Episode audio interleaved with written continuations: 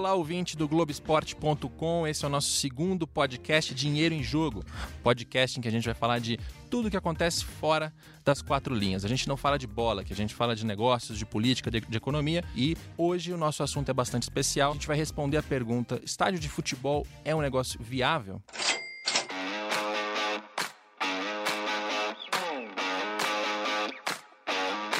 Muito bem, e para debater esse assunto, a gente tem as participações ilustres em São Paulo de Rafael Mangabeira e Thiago De Rose. Eles são sócios da Revenue, uma empresa que também presta consultoria, entre outros serviços, na área de arenas e, e, e de negócios no esporte. Tudo bem, Rafael?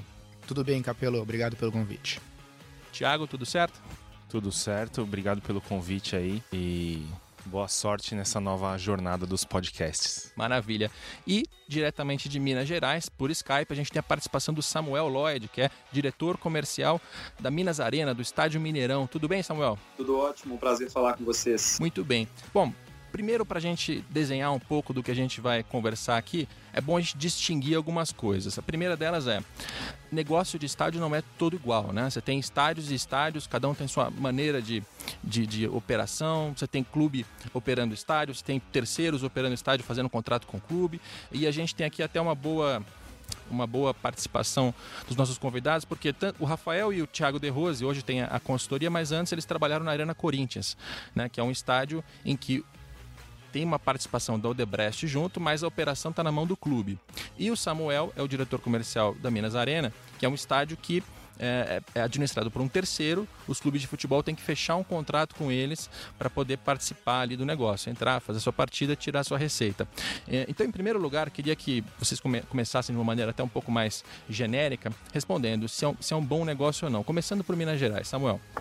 É, bom, pode ser um bom negócio. Né? O que a gente tem hoje são várias forças diferentes que atuam na gestão do negócio, que dificultam um pouco, inclusive forças políticas. Né? No caso do Mineirão, nós somos uma parceria público-privada. O Mineirão é um estádio que pertence ao povo mineiro e ele é administrado por uma empresa privada. E aí ele tem que seguir algumas, é, algumas regras estabelecidas pelo próprio governo. Então, por exemplo, aqui o clube de futebol não pode ser sócio da arena, né? É, a gente tem que tratar os clubes com isonomia, a gente continua se mantendo como um estádio público e, portanto, aberto a todas as torcidas, e isso às vezes impacta um pouco na gestão do negócio. Mas que é um bom negócio, o futuro vai mostrar.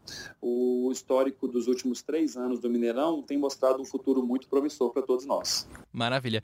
Até acho legal a gente explicar um pouco sobre a PPP, porque com a, com a Copa do Mundo aqui no Brasil em 2014, a gente teve é, muitas arenas sendo construídas ou reformadas, elas seguiram modelos diferentes, uh, e aí por exemplo, o Maracanã, que a gente vai falar bastante do Maracanã nesse programa, porque tem eh, novidades em relação à concessão, que tinha sido para o Odebrecht, agora não é mais, está na mão do Flamengo e Fluminense. O Maracanã foi um estádio que foi reformado e foi pago com dinheiro público à vista. É, e depois teve um segundo contrato para concessão para o Odebrecht, e aí ela fazia a operação do estádio. Então a obra e a, e a concessão eram coisas diferentes. No caso do Mineirão, não. No caso do Mineirão, as construtoras fizeram investimento na reforma do estádio e, e a, a obra e a concessão fazem parte do mesmo contrato, né? Então as construtoras vão ser remuneradas pelos próximos 30 ou 35 anos, o Samuel pode dar o um número exato, e nesse período elas vão recuperar o dinheiro com a concessão, sendo que dentro das receitas delas, é, é, ela tem uma parte que é a operação do estádio, então as próprias receitas do estádio, outra parte tem uma contraprestação do governo de Minas Gerais que está remunerando a obra lá atrás. Resumir, resumir bem, Samuel? É isso mesmo. Basicamente a PPP ela é a de grande diferença para uma obra pública feita na lei 8666 e a lei da parceria público-privada é que numa lei 8666 o Estado licita uma construtora e faz uma obra, seja uma rodovia, seja um estádio, seja um hospital. Ela é paga totalmente pelo, pelo poder público. No caso do Mineirão, todos os, os, é, os fundos necessários para a construção, para a obra do Mineirão, foram levantados pelo parceiro privado e após a obra estiver, que estava pronta, né, ou seja, apenas em 2013, o Estado então começa a pagar aquele, aquela obra financiada ao longo dos 25 anos da concessão. Né? Então, essa que é a grande diferença. O risco ficou na mão do privado, diferente quando é uma obra 8666, pela lei das licitações, em que o risco é todo do Estado. Se uma obra atrasa, como é o caso do Maracanã, por exemplo, orçada em X, ela fica quase em 2X. No caso de uma PPP, se a obra atrasar, o risco é do privado e ele ainda leva uma multa se ele não entregar em tempo. Exatamente, tem que cumprir regras ali, inclusive de atendimento. Se os torcedores uh, disserem lá em pesquisas feitas uh, periodicamente que o atendimento é ruim, que o Mineirão está sendo mal administrado, aquela contraprestação que a gente mencionou, ela, ela baixa. Na Arena Corinthians, o negócio é um pouco diferente, porque ali é o caso do clube de futebol, que aproveitou o ensejo da Copa do Mundo para fazer uh, o seu estádio, né? o Corinthians não tinha um estádio até então, construiu um estádio em Itaquera, esse estádio foi construído com recursos, parte financiamento público, parte em gestão de, de capital da própria Odebrecht, uh, e aí o, a operação está na mão do Corinthians. É, é por aí, Rafael? Isso, exatamente. Foi construído um fundo imobiliário, né? inclusive uma estruturação bastante complexa, muito, muito inteligente. Eu entendo que talvez uh, a gente pode falar um pouquinho mais adiante. Eu acho que como modelo de negócio, acho que é o modelo de negócio mais sofisticado e talvez mais uh, acho que é o mais próximo do ideal dos, dos estádios do Brasil.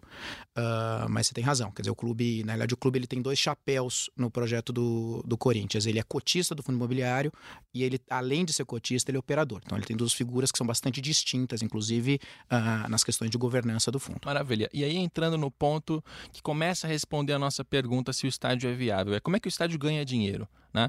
E, e a gente já mostrou que na, na, de partida você tem diferenças, diferenças nos modelos, né? Uh, e na hora de fazer dinheiro também tem bastante, tem muitas diferenças sensíveis. Então, por exemplo, na Arena Corinthians, as bilheterias da, dos jogos estão na mão desse fundo imobiliário que faz a administração do estádio. No Mineirão não tem. E aí eu pergunto para o Thiago De Rose o seguinte: o Thiago era, era gerente de planejamento da, da Arena Corinthians e era papel dele achar dinheiro, né? Quais são as fontes de receita de um estádio de futebol? Bom, é, como você falou, principalmente no caso da Arena Corinthians, a bilheteria é disparadamente a maior fonte de receita, mas no caso de, de outros estádios que não possuem é, esse, esse, essa receita na mão, né? É, então acaba sendo o aluguel que é cobrado é, para os clubes jogarem, né? Mas tirando isso, que é de conhecimento é, público e é o, o, mais fácil, digamos assim, né? Que é o que os clubes mais têm expertise em fazer, que é vender ingresso para futebol. É, você tem que buscar outras fontes de receita e outros, é, outras, outros eventos para ocupar o estádio o ano inteiro, né? É, se você tem um time de, por exemplo, se você tem um time de futebol jogando no seu estádio, você vai ter cerca de 35 a 40 jogos por ano.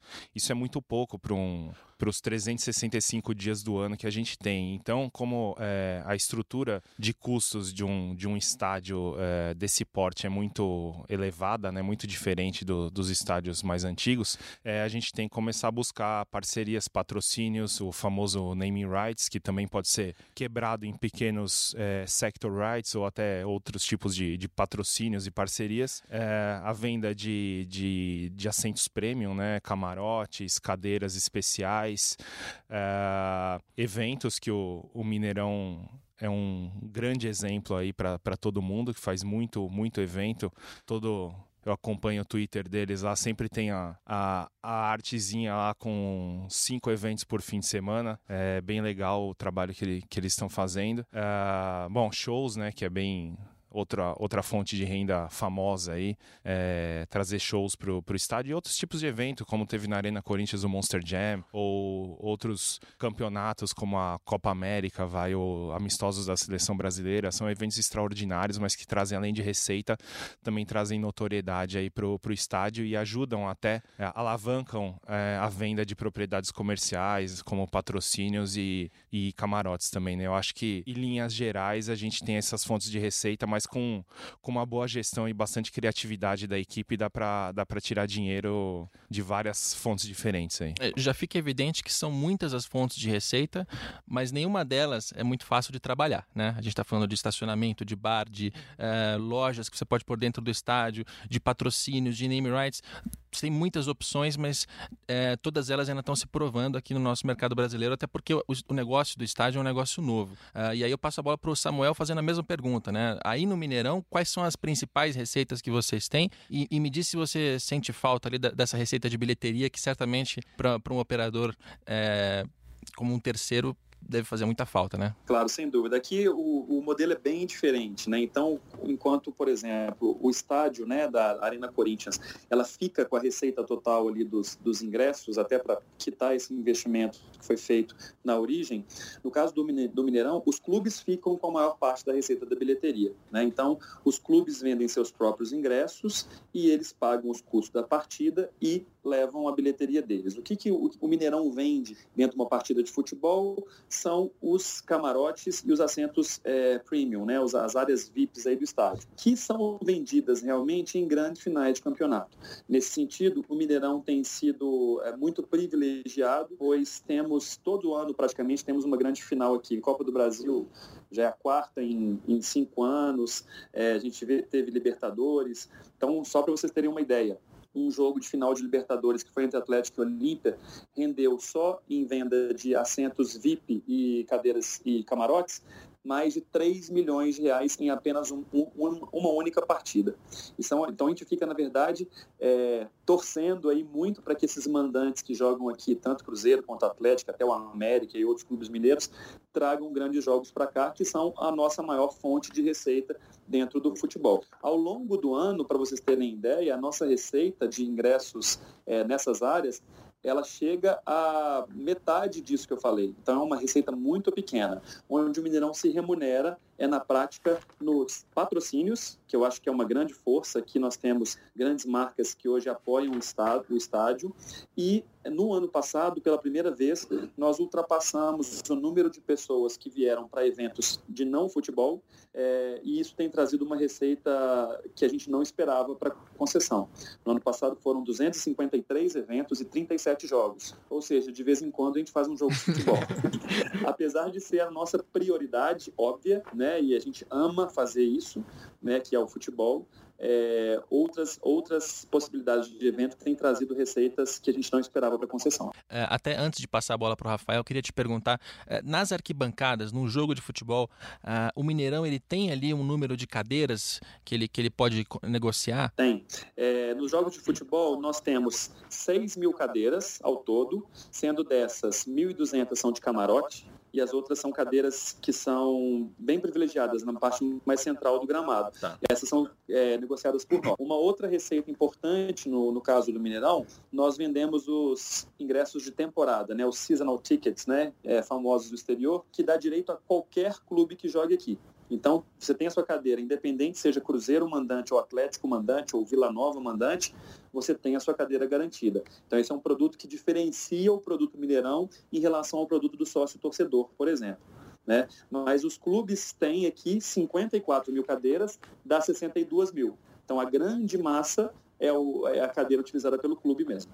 Legal. E aí tem um ponto que eu queria entrar, não sei se o Samuel vai querer entrar nessa bola dividida, mas em Minas Gerais criou-se ao longo dos últimos anos uh, uma, uma narrativa de que o Cruzeiro tem um contrato ruim com o Mineirão, de que o. Né, puxa vida, ele está perdendo dinheiro ali. Então, até o próprio Cruzeiro deixou de pagar algumas, algumas despesas que ele assumiria e não assumiu. Uh, e tem uma regra nessa, nessa, nessa coisa das cadeiras que é a seguinte: o preço mais caro do Cruzeiro é, você considera, sei lá, 200 reais. Né? Digamos que o clube decida cobrar 200 reais no seu, no seu ingresso mais caro. O ingresso mais barato dessas cadeiras do Mineirão precisa ser pelo menos 20% maior do que isso. Ou seja, se o Cruzeiro decide cobrar 200, essas cadeiras do Mineirão precisam ser, por contrato, no mínimo 240 reais. É, minha informação tá, é por aí, Samuel? É, é isso aí, ex exatamente. Só que assim, é, realmente existiu uma narrativa dessa no início. Hoje o Cruzeiro já admite que tem o, provavelmente o, o melhor contrato de futebol entre clube e arena no Brasil.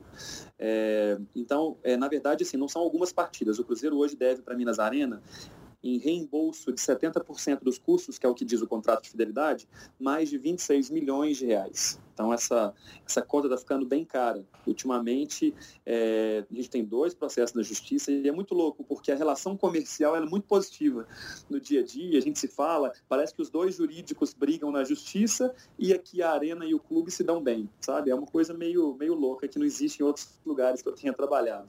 Mas funciona dessa, dessa forma, realmente. Então tem, um, tem uma pressão por ingresso e também tem uma outra pressão que é uma multa. Então, por exemplo, se eu, se eu queira fazer um show no Mineirão, que tem um jogo do Cruzeiro, eu tenho que pagar uma multa do Cruzeiro na casa de 2 milhões de reais. E que isso acaba me inviabilizando, por exemplo, os grandes shows internacionais. O grande trunfo do Mineirão é podermos usar a esplanada, que é uma área externa de 80 mil metros quadrados, que me permite fazer um show simultâneo com um jogo de futebol, por exemplo, de até 30 mil pessoas. Já fizemos um jogo Cruzeiro e Fluminense dentro do estádio para cerca de 25 mil torcedores e um festival de música eletrônica do lado de fora simultâneo para outras 20 mil pessoas, sem que um atrapalhasse o outro. Muito bem. Então, então, acho que esse é um grande trunfo do estádio. É, essa, essa, narrativa, Samuel, é, ela me incomoda especialmente porque ela, ela, foi levantada pelo Alexandre Calil na época que ele era presidente do Atlético, e aí o próprio Cruzeiro se convenceu disso, o Cruzeirense se convenceu disso e se repete muito, mas é, me parece assim, uma grande bobagem, porque o Cruzeiro, primeiro lugar, ele não colocou dinheiro na, na construção do estádio. Né?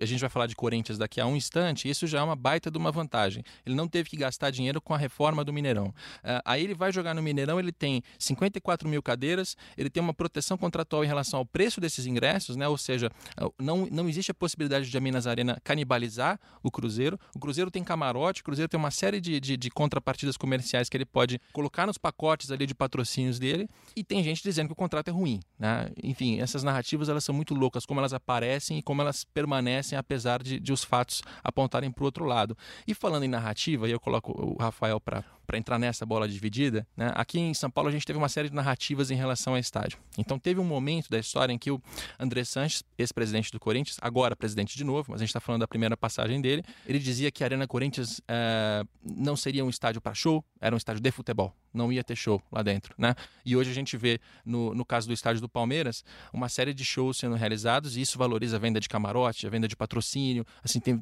tem motivos para ter esses eventos lá dentro. Uh, entre outras narrativas que surgiram nesse período. O Corinthians tem o um projeto do seu estádio, nós estamos trabalhando com vários projetos, vai até mais dois, três meses a gente vai anunciar, mas nada com ver, que ver Copa do Mundo. Eu já disse de novo, é impossível, o Corinthians vai fazer o estádio para o Corinthians, não para a Copa. Era um estádio para 48 mil pessoas, um estádio simples da maneira, não precisava das exigências que a FIFA tem para uma abertura de Copa coisa foi muito bem feita financeiramente para dizer, mas eu vou mostrar tudo que o Corinthians paga esse estádio, se quiser, em 6, 7 anos. Em 6, 7 anos? É, tem 12 anos para pagar, mas se quiser pagar em 6, 7 também tem receita para isso. O estádio do Palmeiras é muito bem concebido, mas é, é, totalmente diferente do Corinthians, em regiões diferentes. Tem mil, mil maneiras. Nós temos lá, nós pegamos mais pelo business, pelas empresas, por tal para evento, para convenção, para feira, para auditórios, do que propriamente para show. Show, o Palmeiras acho que vai ser imbatível. Te incomoda essas, essas ideias que, que surgiram? Qual, qual delas, se eu não mencionei, se não essa, tem alguma outra que te incomoda em relação a, a mitos que, se, que saem em cima da, da Arena Corinthians? Bom, acho que a Arena Corinthians, ela sempre foi... ela sempre foi... Uh um, um local fértil para mitos, né, Capelo? A gente já conversou em algumas ocasiões. Enfim, se caísse um parafuso lá, quer dizer, a arena estava desmoronando, estava caindo, enfim. Uh, na época que eu estava lá, a gente sempre se acostumou a isso. Mas, enfim, eu acho, eu acho que tem um ponto que é um pouco do que o Thiago falou e é um pouco do, do exemplo que, tem, uh, que o Mineirão tem, tem, tem mostrado para o Brasil. Eu acho que não faz o menor sentido uh, hoje em dia um estádio de futebol que não, que não tenha um posicionamento de um, de um verdadeiro centro de entretenimento. Quer dizer, acho que esse é o, essa é a lógica atual de desenvolvimento do modelo de, de estádios e arenas no mundo todo. Eu estava lendo outro dia, uh, por curiosidade, parece que tem 82 estádios em desenvolvimento, em fase de construção no mundo todo. Desses 82, só 5 são estádios puros. Quer dizer, então, uh, e aí a gente vai falar um pouquinho, acho que dos modelos. Puros, o que, que é puros? Um estádio simples, é, um estádio. Para esporte acabou. Acabou, um estádio sozinho, sem nada, né? Quer dizer, sem um empreendimento imobiliário associado, sem algum outro tipo de, tipo de equipamento acessório. É, então, quer dizer, hoje se fala, na época da Copa, né, se falou muito da, da questão do conceito de estádios multiuso, e acho que esse é um dos grandes problemas que a gente enfrenta hoje. Acho que a gente teve no Brasil, e o, o Samuel ele pode, enfim, não, não sei qual é a opinião dele a respeito disso. A verdade é que os estádios, uh, em 2014, eles foram projetados uh, com um padrão de desenvolvimento de 2004. Né? Quer dizer, se falou muito da história do padrão FIFA. O padrão FIFA é uma coisa que nasceu em 2002, se pensando na Copa da Alemanha em 2006. Né? Quer dizer, a gente falava muito de multiuso quando o mundo todo já estava falando de uso misto. Né? Então, quer dizer, hoje o multiuso, que é o que, eu, que, é o que o, talvez o estádio do Palmeiras seja, quer dizer, é, é um estádio para futebol e para show, é, ele já está ultrapassado. Os desenvolvimentos todos hoje, eles são todos projetos de uso misto, um modelo que foi muito bem, que é quase que um, um, um modelo proprietário que a EG, a EG implantou lá no, no Staples Center em Los Angeles, né, com o conceito de, de Entertainment District, né, de, de, de é, distrito de entretenimento, que o estádio nada mais é do que a âncora de um projeto imobiliário maior né? Quer dizer, que você tem teatro, que você tem escritório, que você tem é, hotel, que você tem uma série de coisas é, que juntas fazem muito sentido. Eu só queria voltar um pouquinho no ponto da narrativa que o Capelo falou aí, e aí eu vou, de repente, jo jogar um, uma gasolina num fogo é difícil. Mas, assim, historicamente no Bom, Brasil... você não tá fugindo do fogo, né? Tô vendo. historicamente, historicamente no Brasil, todas as, a, todo o cenário esportivo ele foi avaliado pela imprensa esportiva que tem um viés clubista, né? avalia Isso. resultado em campo. O, o mundo dos negócios normalmente não olhou para o futebol como uma, como uma fábrica de, de talentos e de dinheiro e de indústria. Né? Eu acho que é, a, a, gente sofre disso ainda hoje, porque as análises em relação ao, ao, às arenas, por exemplo, ou a situação dos clubes, ela ainda é uma análise muito clubista. Eu acho que o Capelo sofreu isso recentemente quando apontou ali naquele programa dele, né? que eu acho que fez de uma forma muito criteriosa, mas o Brasil não está acostumado a ouvir análises esportivas em relação a clubes e arenas com critérios que não sejam os critérios título, torcida, etc. Não, não lembra disso não, Samuel, que aí o Cruzeirense vai desligar o podcast agora, cara. Eu preciso da, da, da audiência do Cruzeirense e do Atleticano até o final. Vamos deixar esse negócio de grande para trás. é, mas, é, mas é curioso, né, como, é, como isso tudo acontece. Agora, eu achei curiosa essa, essa distinção entre multiuso e, e uso misto. Ou seja, o multiuso é ter um estádio que serve para mais de uma coisa. Não é só para futebol, é para fazer uma série de eventos. E uso misto é colocar o estádio dentro de um complexo que faça outros tipos de negócio no entorno. Essa, essa é a distinção? Sim, exato. É uma definição do, do próprio mercado imobiliário que pode ter ou não um ativo esportivo. Quer dizer, hoje você tem uh, enfim, diversos complexos de uso misto sendo desenvolvidos pela cidade. Em São Paulo, a gente vê, quer dizer, você pega um, um Kinoplex da vida, quer dizer, são, enfim, escritórios. Quando você tem a, a, mescla de equipamentos com usos distintos dentro de um, de um contexto único. Isso é muito, e... é muito interessante, porque eu já ouvi de um, de um diretor da W Torre, eu não vou dizer quem é, só porque a gente não combinou antes, uh, de que na Arena Corinthians o que faltava era um hotel. Se tivesse um hotel do lado da Arena Corinthians, uh, ela está muito próxima do aeroporto de, de Guarulhos, por exemplo, então ela poderia uh, sediar eventos, conferências, e aí as, as próprias pessoas se hospedariam no hotel, depois iriam para a Arena Corinthians e, e, aquilo faria um negócio um pouco maior. Tiago, é, o que, que, você acha em relação a isso? Você, como gerente de planejamento na época, sentiu falta de outros, outros negócios próximos da Arena Corinthians para fazer aquilo virar? É, assim, a gente tem. É esse um, tinha, tinha um problema lá que é o, o lance da, da distância, né? O mito da distância, é, porque Itaquera é uma região, apesar de se for pegar em quilometragem do centro de São Paulo talvez não seja tão mais distante que alguns locais da Zona Sul, tipo Morumbi, enfim. Mas é uma região que historicamente é. é percebida como dizer, distante. Percebida como distante e que não tem muito movimento comercial e de negócios, né? Então, assim, as pessoas sempre relutam em ir para Itaquera. E esse foi um, é um grande problema que a gente enfrentava lá e que acredito continua enfrentando, que é convencer as empresas a levarem seus negócios e suas pessoas, seus convidados para Itaquera.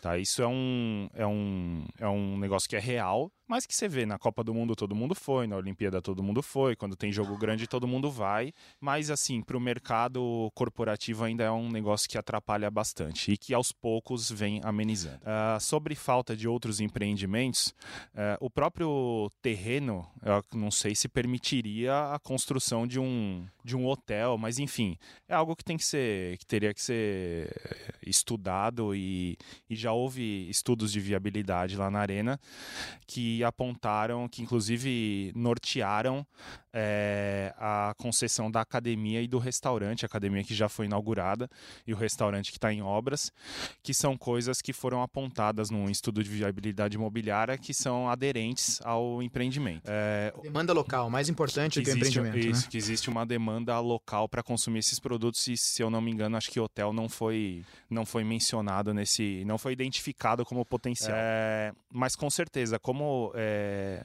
a arena está num local afastado em uma região carente de, de, de negócios, é, ainda há muito que ser explorado lá em questão de, de uso do dia a dia, né? Então o restaurante está sendo construído, a academia já está funcionando e ainda tem espaço para outros, tipo, você pode ter lá um, um, um boulevard de serviços é, com, com, com negócios funcionando diariamente, até instituição de ensino, que já foi muito ventilada aí na imprensa, parcerias com universidades, etc. São coisas que têm tudo a ver e que com certeza trariam é, um movimento diário é, e, obviamente, receita para a Arena.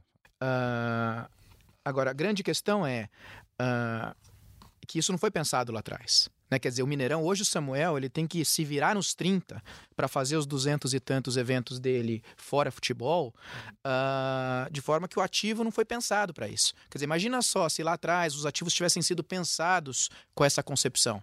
Né? Quer dizer, imagina a, a, a, quão mais fácil seria para o Samuel e para a equipe dele, né? quer dizer, para desenvolver é, esses projetos todos e viabilizar todas essas novas linhas de receita. Então, no Corinthians, por exemplo, a mesma coisa. Quer dizer, a gente rodou o ano passado um estudo de demanda para tentar entender o que, que a gente conseguiria colocar lá de receita acessória não futebol. Então, isso tem demanda para muita coisa lá.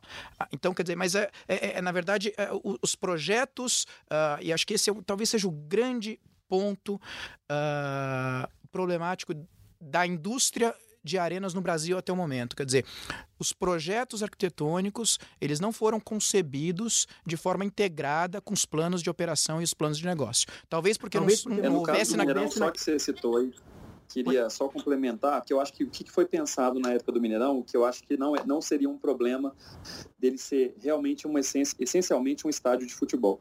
Até 2009, né, que o Mineirão operava, a gente tinha aqui cerca de 76, chegava a ter 80 jogos de futebol, porque nós tínhamos Cruzeiro, Atlético, América e alguns clubes ainda mandando seus jogos aqui.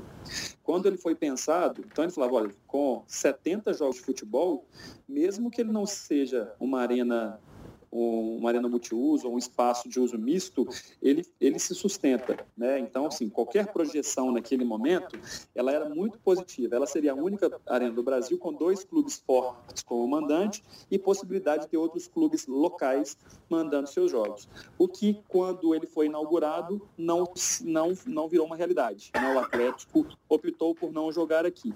Então, essas é, saídas criativas né, em relação ao modelo do negócio do Mineirão, elas foram, foram sendo tomadas após o momento FIFA, né, Copa das Confederações e Copa do Mundo.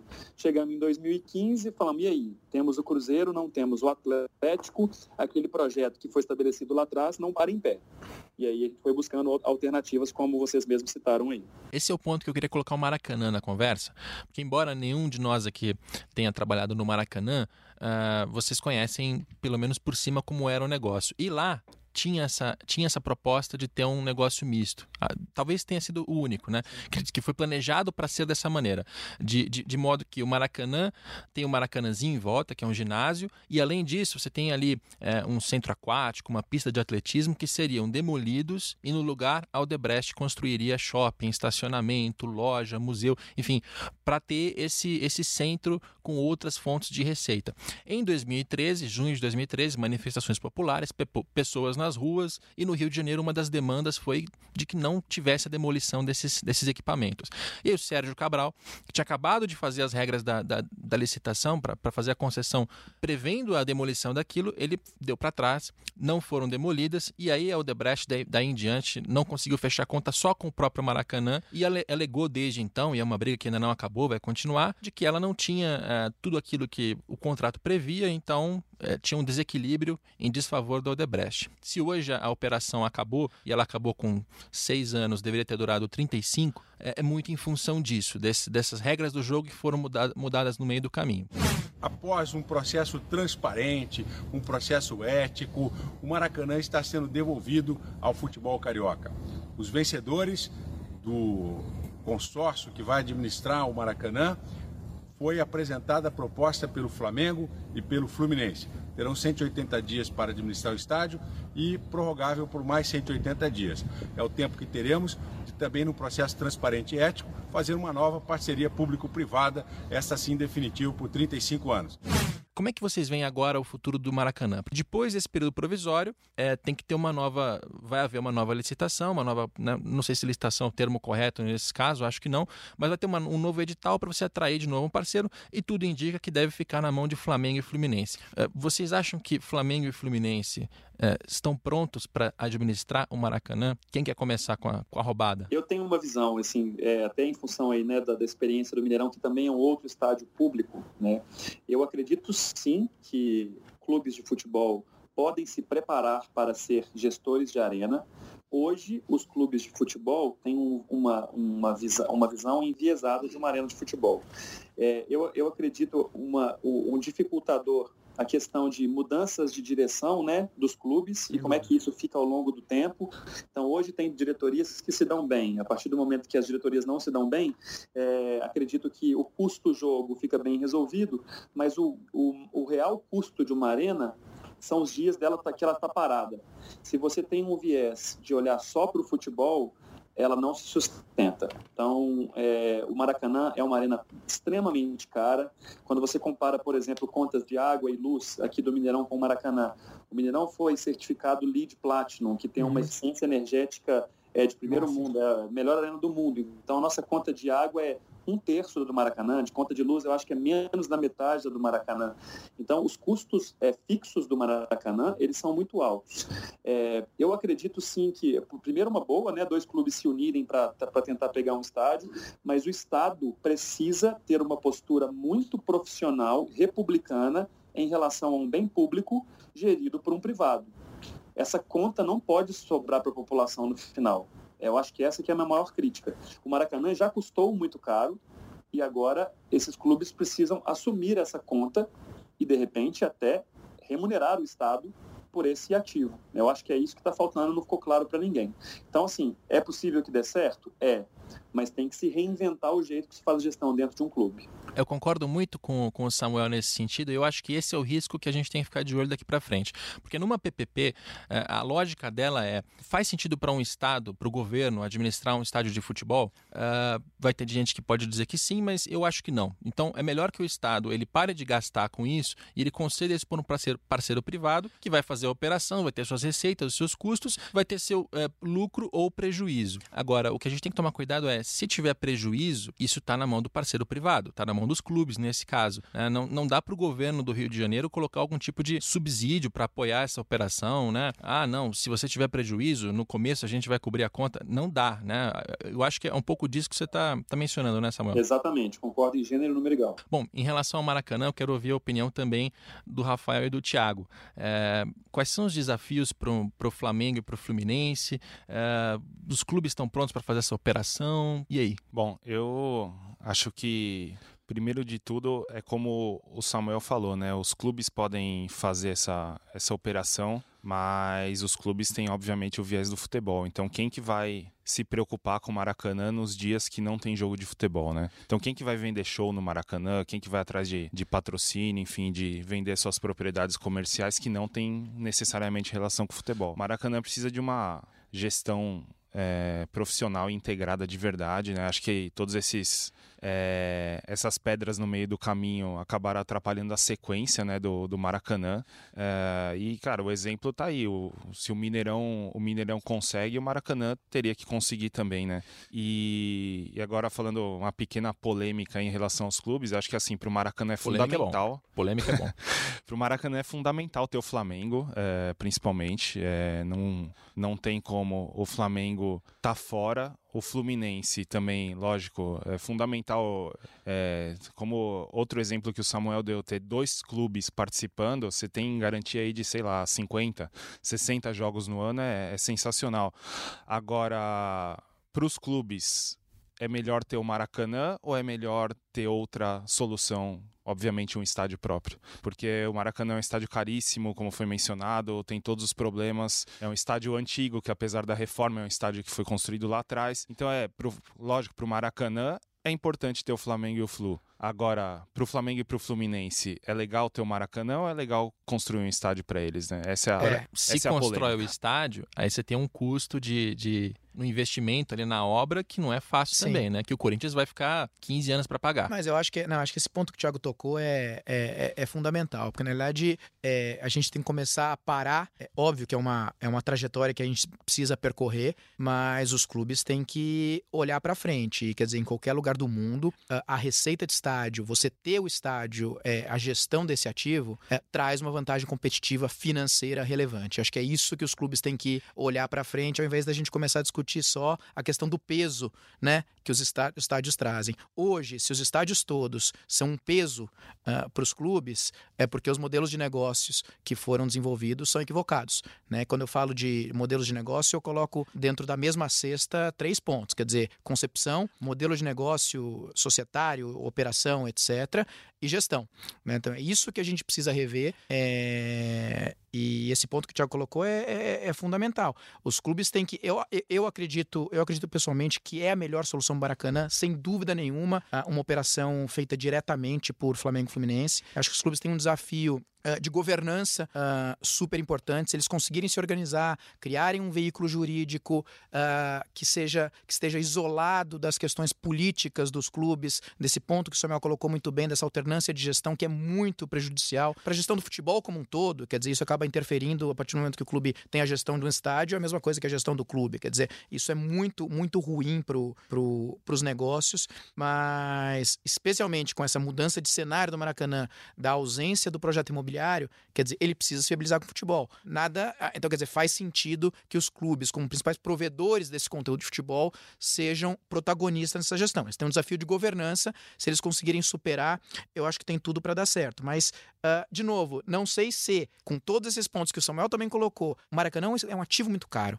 O Maracanã é um ativo que tem problemas uh, operacionais graves. O Maracanã é um, é um ativo que é difícil você, uh, para um jogo com. Quer dizer, um Maracanã é um ativo que não faz sentido ser aberto para um jogo para 20 mil pessoas. Né? Quer dizer, quantos jogos do ano Flamengo e Fluminense colocam mais de 40 mil pessoas? Então, quer dizer, o Thiago colocou muito bem. Até que ponto o Maracanã uh, pode servir aos clubes como uma ferramenta de vantagem competitiva, eh, esportiva e financeira consistente? Eu tenho dúvida de verdade eu tenho dúvida.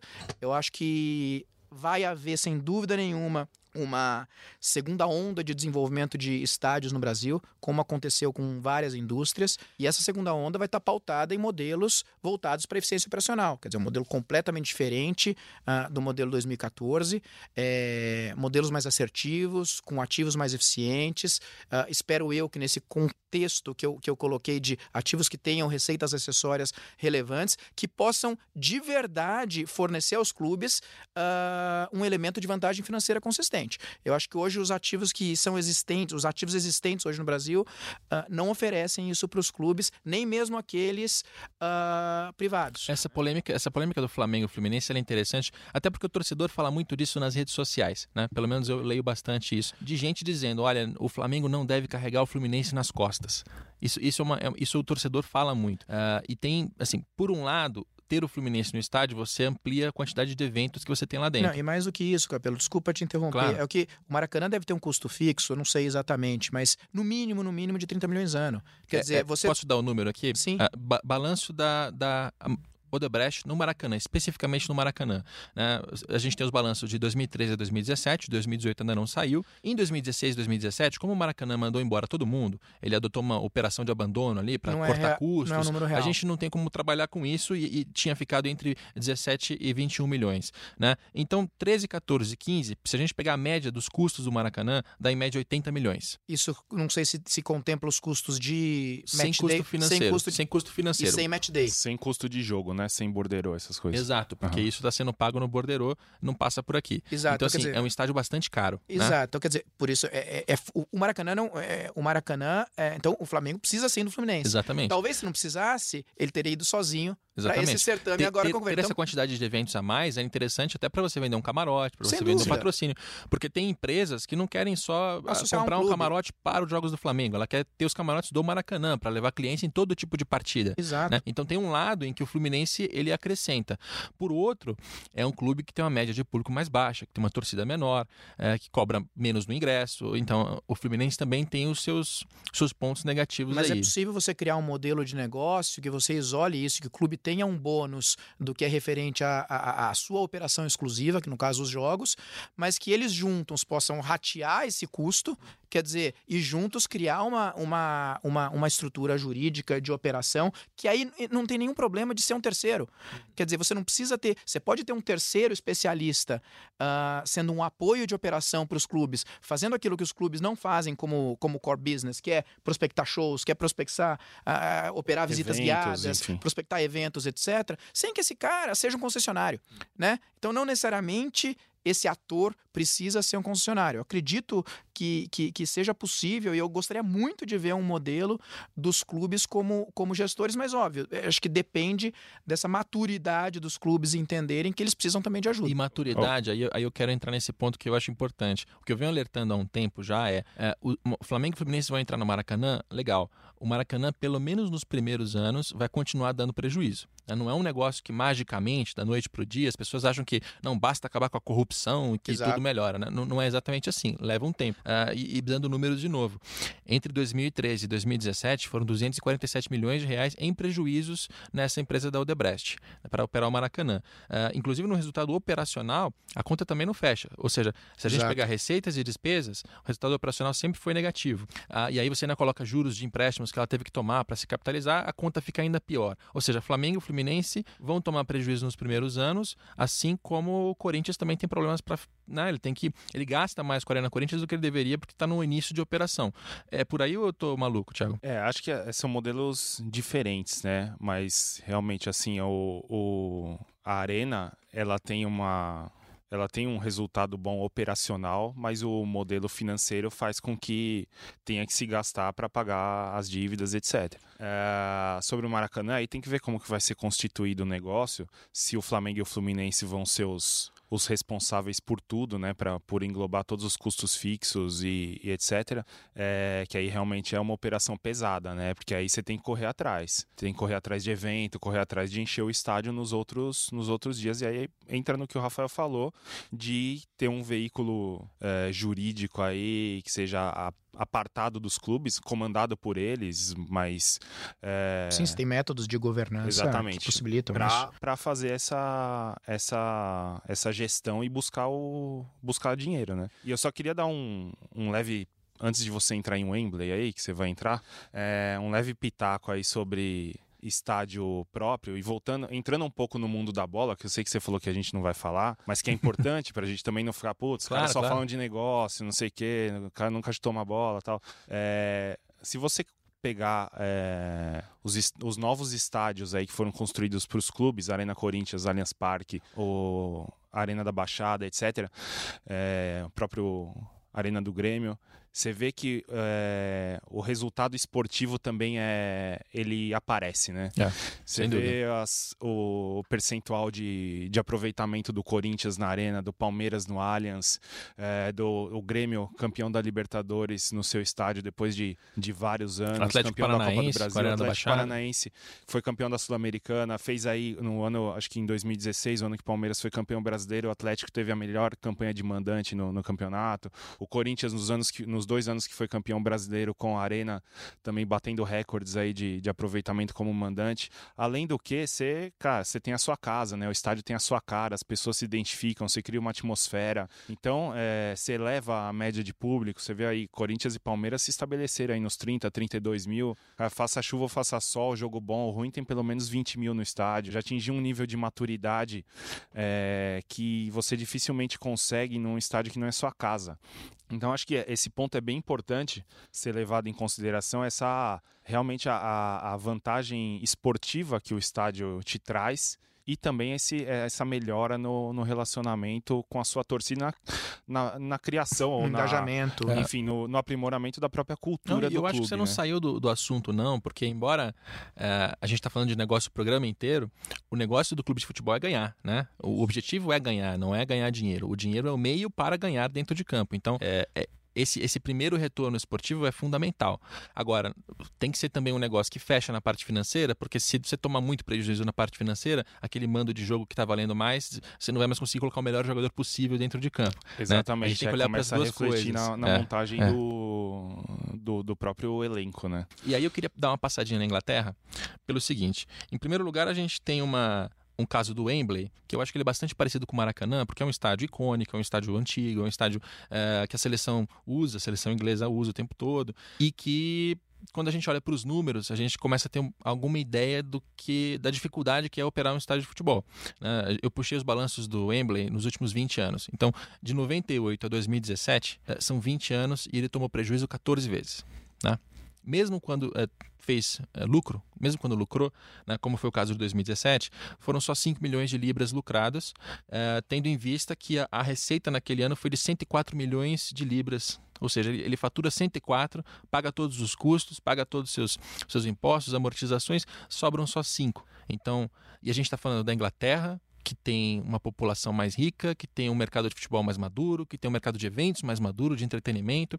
É, vinha sendo usado pelo Tottenham, Inclusive, esse, esse é um caso que a gente pode comentar também. O Tottenham acabou de, de inaugurar um estádio uh, novo, um estádio que requer do Tottenham um investimento feito pelo próprio clube, que ele se preparou para isso, ele vai levar um tempão pagando. Então, o Tottenham está fazendo resultados no campeonato inglês com custos abaixo de, de adversários, porque ele poupou dinheiro para fazer essa construção do estádio, pensando mais para frente, pensando para daqui a 10, 15 anos. Né? Terminou de pagar esse estádio, a vantagem que ele vai ter é o exemplo da Juventus é exato, emblemático. Exato.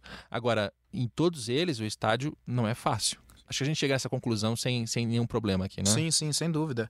Eu acho que, é, como todas as indústrias, Uh, em qualquer lugar do mundo tem projetos bons e ruins, né? Quer dizer, então eu gosto muito de falar isso. Ah, está... E aqui no Brasil, toda hora que a gente vai falar de estádio, a gente já sai com 3 a 0 contra aos 40 do segundo tempo, né? Porque, ah, não, isso daí é uma porcaria, não dá dinheiro. Não, quer dizer, claro que não. Quer dizer, é uma indústria que tem vários exemplos bem-sucedidos em é, diversos lugares do mundo. Mas, óbvio, depende de modelo de negócio, depende de concepção, depende de gestão, como qualquer negócio em qualquer indústria. Então, eu acho que é, tem seus desafios particulares, mas como todos os mercados, tem projetos bons e ruins. Infelizmente, nós temos muitos projetos ruins no Brasil e a gente espera que essa nova fase de desenvolvimento seja diferente, que a gente possa ser, ter projetos mais eficientes, uh, com modelos de negócio mais vencedores. E só voltando ao Wembley, né? Acho que o grande pro, é exatamente o mesmo problema do Maracanã, é, claro, guardadas as várias diferenças, é o fato de não ter um time Lógico, agora tinha o Tottenham, mas enfim. Não ter um time, eles nem querem também, nem querem ter, não é, acho que não é o objetivo deles. Eles têm um calendário fixo lá, eles têm aquelas semifinais de Copa que sempre lotam, porque é tipo, é toda uma. faz parte da cultura do futebol inglês. O time pequeno chega na semifinal da Copa e jogar em um Wembley, levar a cidade inteira para dentro do estádio. É, tem diversos shows, uh, tem jogo, jogos da NFL, uh, é, então eles têm um calendário é, regular. de poucos eventos, poucos e excelentes eventos, todos lotadíssimos, sem dúvida nenhuma. E, é, como você falou, o lucro é baixo é, e acho que nem tem como ser diferente é, de acordo com o planejamento deles. Eles com certeza fazem muito dinheiro na parte de, de hospitalidade, porque os, os, os camarotes, etc., devem ser caríssimos. E, e também acredito que a, quem já foi em Wembley, é, quem conheceu o estádio, é um estádio absurdo, gigantesco, é, sensacional e com certeza o custo fixo deles é muito alto. Mais da metade dessa receita ela vem de algo que eles chamam de Club Wembley, que são áreas muito nobres que você paga muito caro para ter a sua participação ali no ano todo garantida. E aí você vai pegar é, jogos da seleção inglesa, jogos de determinados campeonatos, shows, né? E aí eles argumentam, inclusive na propaganda deles lá, de que, olha, momentos inesquecíveis você só vai ter se você tiver aqui o seu, a sua, seu espaço garantido no Wembley. E aí você tem categorias, né? Você começa lá com uma, uma cadeira que você entra por um espaço, por uma entrada específica e tal, e aí você vai subindo. Então tem uma que tem mais alimentação, tem outra que vem alguém te buscar Sim. na porta, que te faz uma massagem nas costas. É.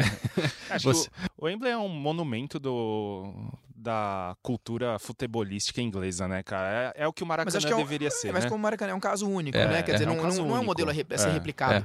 Né? Quer dizer, o Wembley é o Wembley, só tem um. eu tô lembrando porque o Maracanã tem, Sim? tem particularidades, Sim. né? Muito, muito Sim, parecido Mara, com isso. É, o Maracanã, assim... Talvez o Maracanã fosse a casa da seleção brasileira, como o Wembley é. da seleção inglesa, aí, quer dizer, você poderia ter uh, um, um cenário completamente diferente. Acho que... Mas acho que é um ótimo exemplo para se mirar, né? Para formar toda essa... O Maracanã já tem todo esse negócio é, místico né, do mundo do futebol e é, é, como o Wembley, né? É um lugar que todo mundo quer ir, todo mundo quer visitar, é, todo mundo quer jogar lá. Então, acho que é um, é um exemplo legal aí para mirar. Muito bem. Espero que dê muito certo o negócio do Maracanã na mão do, do Flamengo e do Fluminense. Espero que o Mineirão consiga também fechar suas contas, que o Corinthians pague logo o estádio, né? algo que o torcedor sempre questiona muito, né? Mas e o estádio quando vai ser pago? Espero que seja logo, porque isso vai gerar uma, uma vantagem para o Corinthians competitiva e financeira que vai ser absurda. E, e eu aposto que daqui a, a 10, 15, 20 anos a gente vai olhar para trás e vai dizer: olha, foi uma grande, um período de grande turbulência, mas o que o Corinthians saiu a mais disso.